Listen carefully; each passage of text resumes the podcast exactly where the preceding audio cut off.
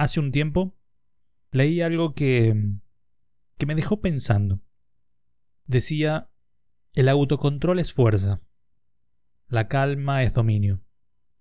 Tienes que llegar a un punto en que tu estado de ánimo no cambie en función de las acciones insignificantes de otra persona. No permitas que otros controlen la dirección de tu vida. No permitas que tus emociones dominen tu inteligencia. Y esto me hizo mm, un poco de ruido al principio, ¿no? Cuando lo leí dije, ah, sí, está bien. Y me quedó girando en, la mente.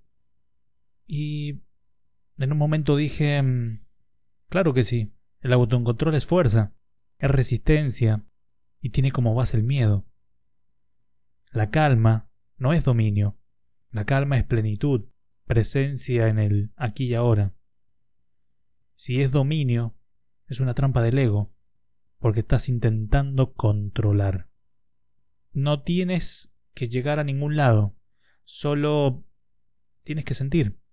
Si tu estado de ánimo cambia por las acciones insignificantes de otra persona o de, o de los demás, entonces aprovechas la oportunidad que tienes para poder sanar lo que te está mostrando, de lo contrario nada te molestaría.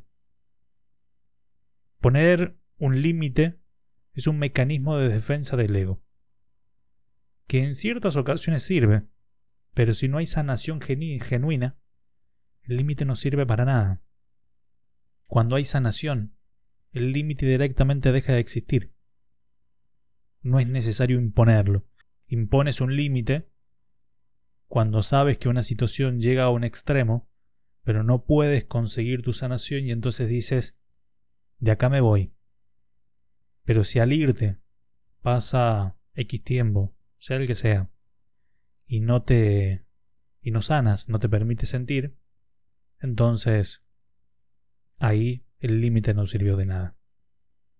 Si tu inteligencia domina tus emociones, déjame decirte que no vives, solo estás sobreviviendo.